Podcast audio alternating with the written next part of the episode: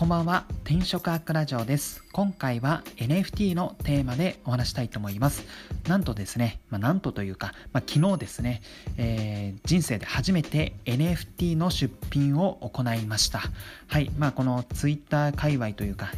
まあ、世間的にも、えー、NFT がブームになっているっていうところで、まあ、ちょっと遅れてではあるんですけども、えー、私自身もちょっと自分なりにこのアートを描いてそれを NFT 化してオープンシーって言われてる一番、えー、有名な NFT のマーケットに出品しました。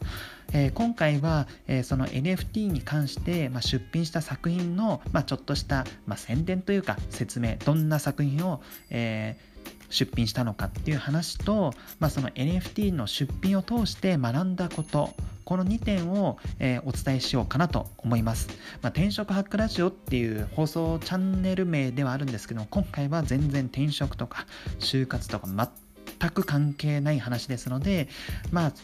今回は、ま、NFT の話に、えー、興味があるという方は最後まで聞いていただけると嬉しいです。はい。で、早速なんですけども、え私が作ったこの出品した作品の、ま、ちょっとした説明になるんですけども、え概要欄に、えー、と出品した、え、NFT の作品の URL 貼っていますので、まえー、と実際に見ていただきたいんですけども、ま、何を作ったかというと、えクリプト歌舞伎というシリーズのアート作品の1段目を作りました。はい。まあ、端的に言うと、あの、葛飾葛飾北斎でしたっけ？はい。のあの歌舞伎の有名な絵あるじゃないですか。その、えー、歌舞伎の顔の、まあ、顔っていうか上半身に、まあ、その背面が津波津波じゃねえや。えっ、ー、とまあその何でしょう波波があってさらに向こうには赤富士が見えるってあの一番有名な歌舞伎の絵ですよね。あれを、えーと、ドット絵にしたものを、えーとクリプト歌舞伎というシリーズまあ、作品のシリーズの第1弾として、えー、作成させていただきました。はい。え、ー、と、今後はですね、この100体限定で、えっ、ー、と、この出品したクリプト歌舞伎をベースに、まあ、いろんな形にアレンジしたいかなと思います。まあ、ドット絵の流行りですよね。まあ、ドット絵に限らずなんですけども、まあ、ベースの、えー、イラストがあって、そこにどんどんいろんな、この、まあ、サングラスをかけたりとか、金髪にしたりとか、えー、アメリカ仕様にしてみたりとか、まあ、いろんなパターンで作っていく、あの、えー、クリプトパンクっていう有名な、パンクでしたっけ？多分有名なやつと同じ、えーと、コンセプトで、まあ、ちょっと、まあ、作ろうかなと思います。はい。ですので、まあ、別にこの NFT で何か儲けたいとか、あんまりそれは期待はしないんですけども、まあ、とりあえずこの最先端の NFT に触れるっていう、そこの目的に、まあ、純粋にアートを楽しみたいっていうところで、まあ、もちろん、まあ、お金も稼ぎたいっちゃ稼ぎたいんですけども、まあ、そこでやろうかなと思いました。はい。で、以上がこの NFT の、まあ、出品した作品のまあ、概要説明になって、まあ、次はじゃあ NFT の出品を通して学んだことについてお話したいかなと思います。はい。で、学んだことは、え、ー、と、主に、え、ー、と、3つかなと思っておりまして、まあ、1つ目は意外と、意外とアイディアは被るんだなという点を学んだ。で、えー、と2つ目は、えーとまあ、未知の連続だったので、まあ、そこで、まあ、知的好奇心がすごい満たされたまあ、いい経験をしたなっていう風な学びであとは、えーと、意外と自分あのお金に強いというか、えーと、ポーカーフェイスというか意外とデイトレーダー向きなんじゃないかなっていうその自分のなんか意外な資質を見つけることができた、えー、以上がこの NFT の出品を通して学んだことかなと思います。えっ、ー、と、それぞれ、まあ、簡単に本当に感想レベルなんですけども、えー詳しくお伝えしようかなと思います。まあ、詳しくといっても簡単なんですけども、えー、と1つ目の意外とアイデアはかぶったという点なんですけどもこのクリプト歌舞伎っていう、まあ、そのシリーズをですね、まあ、自分の中で発想した時には、えこれって俺唯一無二のこの作品コンセプト作れたんじゃないかと歌舞伎をドット絵にしてそれ NFT にやる。もうめちゃめちゃその日本の伝統をかける NFT っていう、まあ、最先端なそのテクノロジーを組み合わせるそのアート作品ってめっちゃ唯一無二だしこれを発想した俺ってすごいじゃんって思ったんですけどもいざその出品をするそのオープンシーって言われている NFT のマーケットで、えーとまあ、歌舞伎で調べると結構同じコンセプトの作品がめちゃめちゃありましてあ意外とやっぱり自分が思いついたアイデアって人も浮かんでるんだなっていうのが、まあ、単純に、まあ、学びとして得られたかなと思います。ただ一方で、えーとまあ、クリプト歌舞伎、まあ、ほぼ同じようなコンセプトの作品はあったものの多分えーとまあ、発想はしたけど同じアイデアを出したものの実際に NFT として、えー、作品を発表した人っていうのは多分すごく限られているのかなと思っていてそれは別に何か件数を調べたわけではないんですけども、まあ、そこから踏まえると、まあ、アイデアは誰かと被ったとしても、まあ、それを実際に行動に移すと意外と,、えーとライバルって減っていくんじゃないかなっていう風なその考え方もできるのかなと思ったので、まあ、やっぱりこのアイデアが浮かんだらまずは考ええー、とまずはいろいろなんかそのリスクを考えたりとかこうすればいいのかなどうすればいいんだろうとかなんか細かいディティールを考えるよりかはまずは自分で動いてみる実践してみるっていうところは重要なのかなと思いました。はい。でもう2つ目の NFT の出品で通して学んだことなんですけども、まあ、未知の連続で知的好奇心がすごい満たされたっていう話なんですけども、えー、まあ出品するためにですねこのドット絵っていうのを初めて作りました。はい。えっ、ー、とまあネットで葛飾北斎の、えー、歌舞伎のあの有名なやつですね。あの写真をまあ、パソコンで表示させて、それをまあドット絵のアプリで、まあ、この書いていくんですね。まあ、そのアプリを使えば、その写真をそのまま、えー、ドット絵にすることも可能だったんですけども、それだとちょっと味気ないし、自分自身ドット絵を作ってみたい。っていうふうにあったので、まあ、そのまあ写真をもとにこの模写して自分なりにその、え、ドット絵のあの歌舞伎の葛飾北斎の、え、絵を再現してみました。まあ、でこの、まあ、ドット絵っていうその何でしょうアート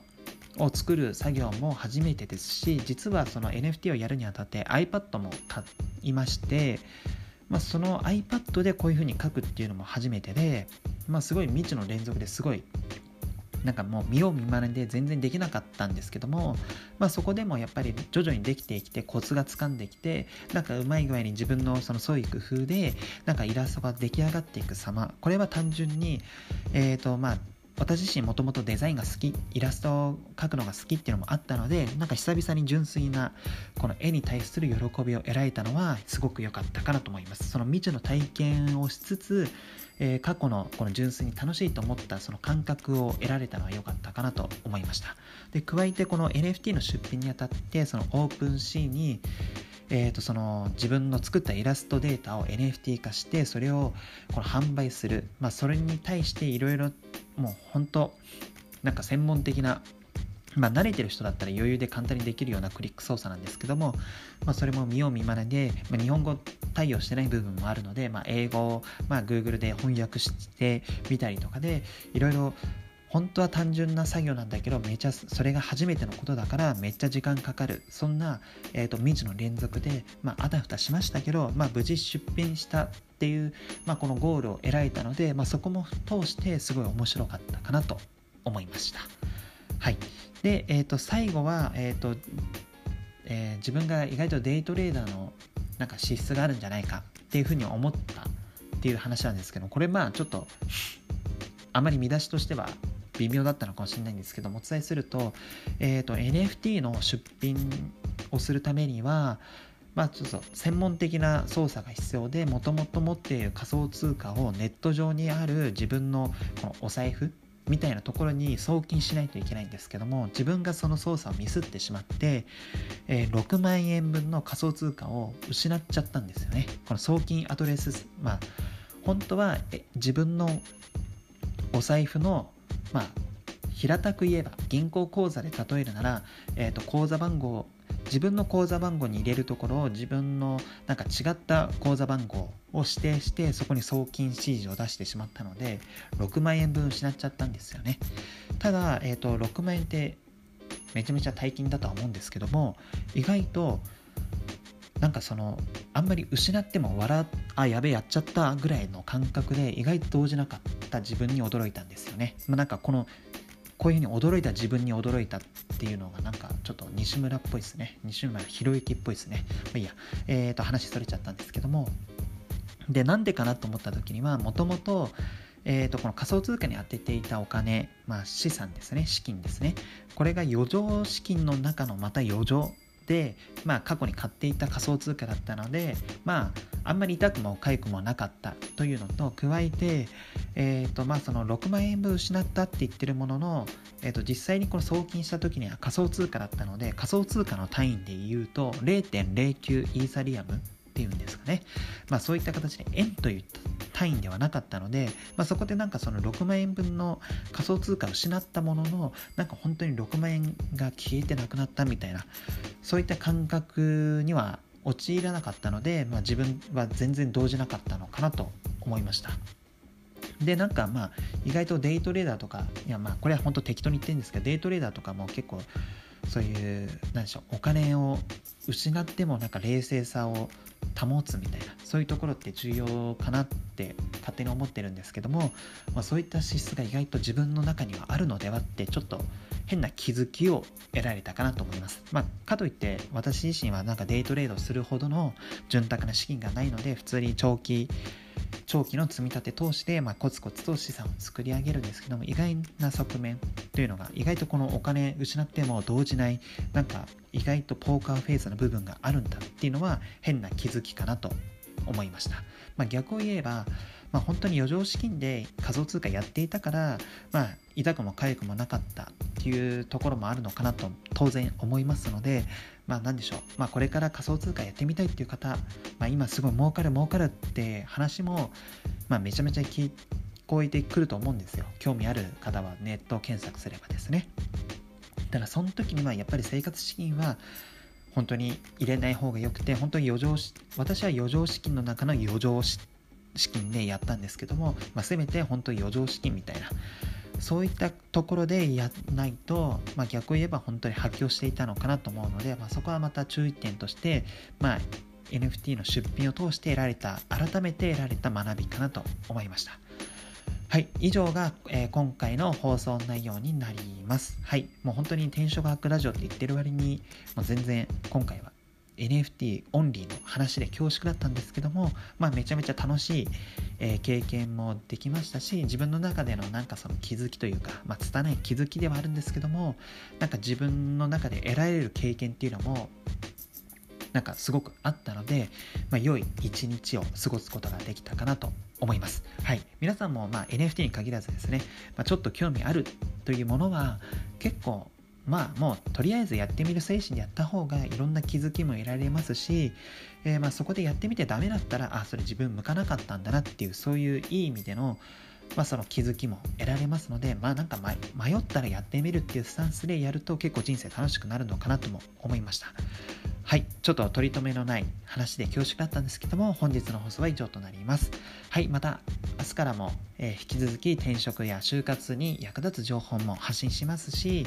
えー、私個人がやっているこの NFT 仮想通貨周りの話もしますので、まあ、ぜひですね、明日以降も聞いていただけると嬉しいです。はい、最後までご視聴いただきありがとうございます。